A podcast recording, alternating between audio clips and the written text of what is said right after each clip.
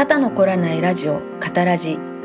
この番組はドイツと日本に暮らす二人空とカバが気ままに肩の凝らないおしゃべりをする番組です。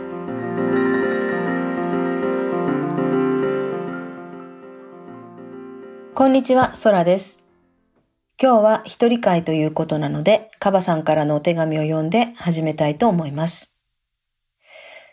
空さんこんにちは。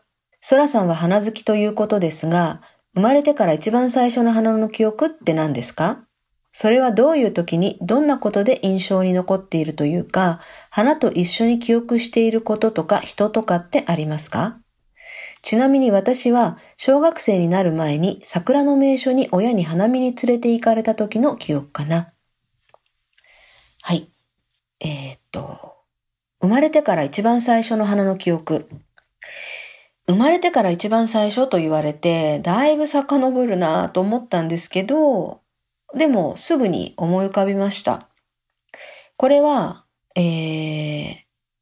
幼稚園に上がる前、3歳ぐらいだと思います。2歳、3歳、まあ3歳ぐらいですね。の、おばあちゃんの家の朝顔。これが私の中で一番最初の花の記憶じゃないかなと思います。幼稚園に上がる前によく田舎のおばあちゃんの家に預けられてたんですね。両親がちょっと忙しくしていたもんで。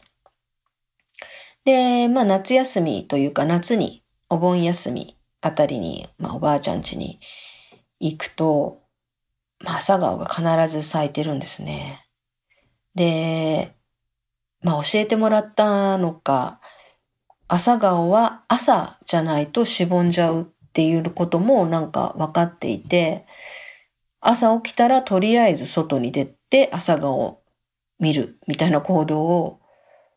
してたみたいですね。私の記憶にもあるし、証言でも残ってるし、写真も残っていました。で、まあそれが一番最初の花の記憶であるからかどうかわからないですけど、朝顔がとにかく大好きですね。まあ多分、一番最初の花の記憶だからじゃなくって、おばあちゃんが大好きだからっ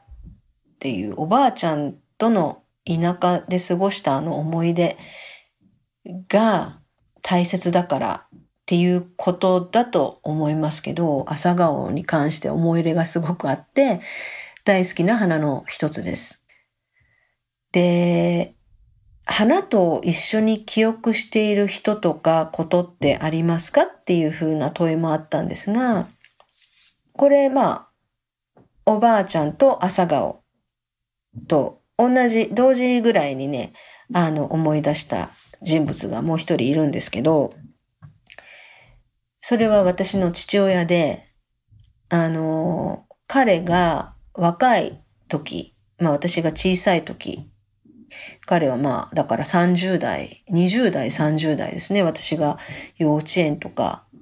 小学校低学年の時に、花を家に買って帰ってきてたんですね。で、私の父親っていうのは、ものすごく豪快な人っていうか大会系で、もう見た目もやることなすこと言うこと、とにかくもう豪快というか、うん、なんか大会系というかもう簡単な言葉で言うならそれぐらいしかないんですけど、まあそんな感じの人で、とにかく花とか繊細なものとイメージが全く結びつかない人物だったんですね。で、そんな彼が時折花を買って帰ってくる。それがね、私はすごく印象に残っていて、で、彼がその買ってきた花を花瓶に刺しながら、まあ、いつもなんか、いつもなんか言ってたことが、どんなに大変でも、どんなに苦しくても、花ぐらい買ってくる余裕を心に持ってなきゃダメだよなとか、どんなに大変でも花ぐらい買って帰る気持ちはどこかに作り出さなきゃダメだよなとかね。どんなに金がなくたって花一本ぐらいは買って帰ってくる俺は、みたいなこととか。なんかそういうことをね、言ってたんですよ。でも私に言い聞かせてたんじゃなくて、それは自分に言い聞かせてたんだと思うんですね。つぶやきのような感じだったから。でもそれを私は聞き逃さずに、まあ聞いていて、すごくちっちゃかった。まだ幼稚園とか小学校1、2年生とかそのぐらいだったけど、すごくしっくりきてたというか、納得してたというか、まあ、巷にはパッと見豪快すぎて、勢いありすぎて、怖いっていうかね、あの、もう元気がありすぎるお父さんだったんですけど、でも私には彼のなんか繊細な感覚がなんか伝わってたっていうか、もう言葉にはこれは出せないですね。あ言葉には表現できないんですけど、なんかすごく納得してたんですね。で、当時の、その、彼の思いとか価値観とか、あ信念というかね、そういうものが私に DNA として残っているのか、それとも思い出として焼き付いているのかわからないですけど、私は本当に、あの、花と共に暮らすっていうことを、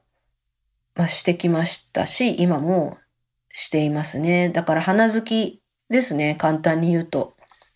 で、その、お花をいただいて嬉しいとか、花を見て綺麗っていうだけの花、まあ言うだけのというか、そういう一般的な花好きからちょっと一歩先に行った花好きかもしれないですね。ちょ、もうちょっとね、こう感情移入してるというか、はい。だから、まあ、趣味で、趣味っていうのかな。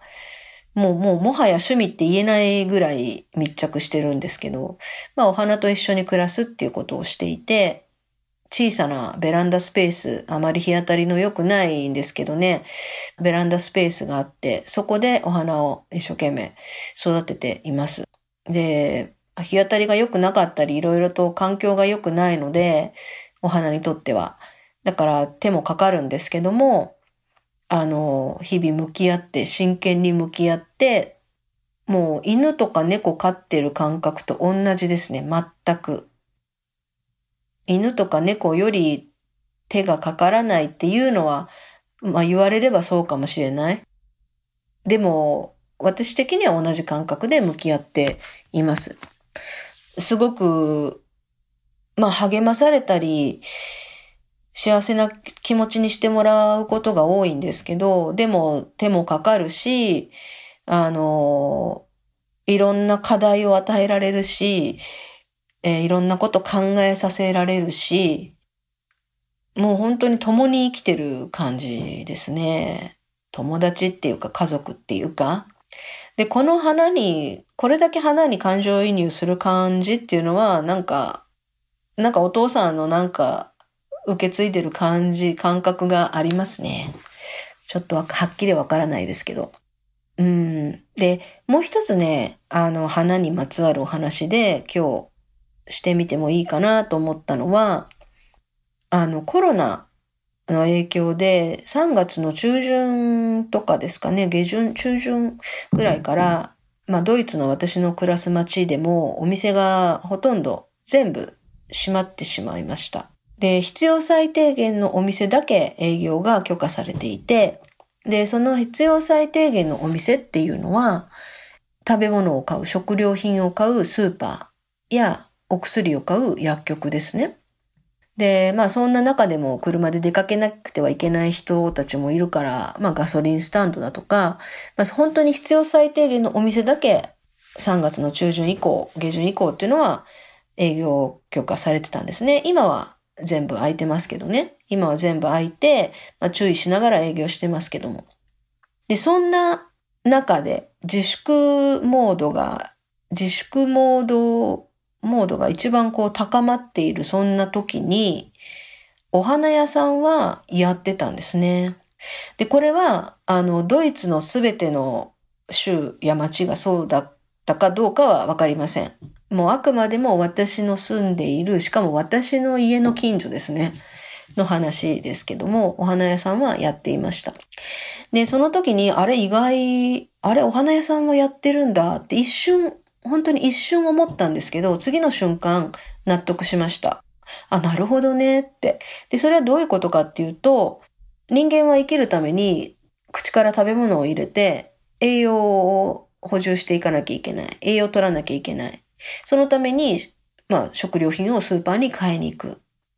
で、花っていうのは食べるものじゃないけど、でも心に栄養を与えるものとして人々が認識しているんだなっていう。だから食料品を売っているスーパーや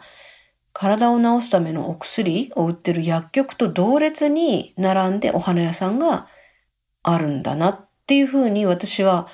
なるほどっていい価値観だなぁなんて思ったんですよね。その花好きだから余計思ったんだと思うんですけど。でも実際そうやって思ってる人が多いからこそ営業が許可されてたんですよね。つまり、どういうことを言いたいかっていうと、もしお花に興味がない、お花をあまりこう買っていくような習慣がないような人がいたとして、もこんな時だからこそお花を買ってみる。お花を誰かにプレゼントしてみる。なぜなら、お花は心に栄養を与えるものだから。心の栄養剤になり得るから。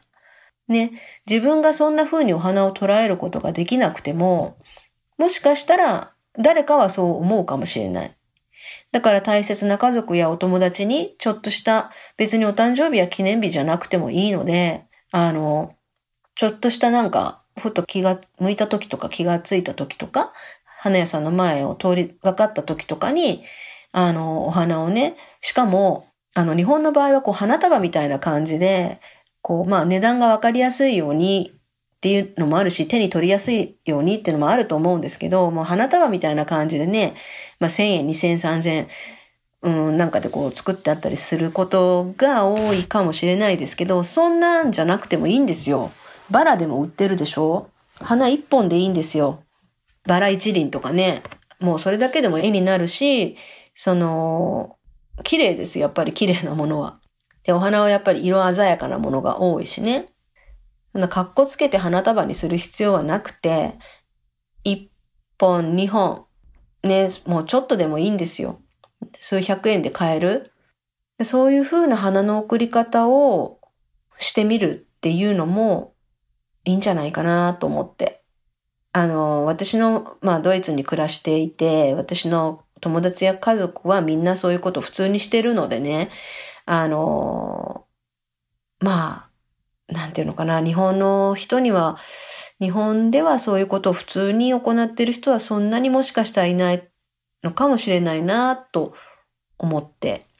うん、この花屋さんが空いてる状況を思いながらね、そんなことをね、あの、日本の人に話してみたいなって、まあ思ってたんですね。そう、お花の話はね、ちょっと、こう、もう今こう話しながら言葉が詰まっているのは、あれもこれもあれもこれもって、たくさん浮かんできちゃって、どれを話そうかななんて考えてたら言葉が詰まってしまいましたが、また、あの、ちょっとね、別の機会にお花にまつわるエピソードや、あの、まあ私のお花にまつわる、うん、思いっていうかね、考えてることとか、考えさせられてることとか、いろいろあるので、そういうのもまた機会があれば聞いていただけたらなと思います。今日は、あの、後で、あの、その小さなベランダに咲いている私のバラ、私の家族の写真をノートの方にもアップしてもらおうと思うんで、そちらもよかったら見てみてください。はい、ちょっとまた長くなってしまいましたが、今日もありがとうございました。空でした。今日の肩の凝らないおしゃべり、楽しんでいただけましたでしょうか？この番組は、ポッドキャスト、YouTube、スタンド FM、 Spotify のほか、ノートのページでは、エピソード関連写真なども添えてお送りしています。ノート、カタラジで検索してみてください。ではまた次回お会いしましょう。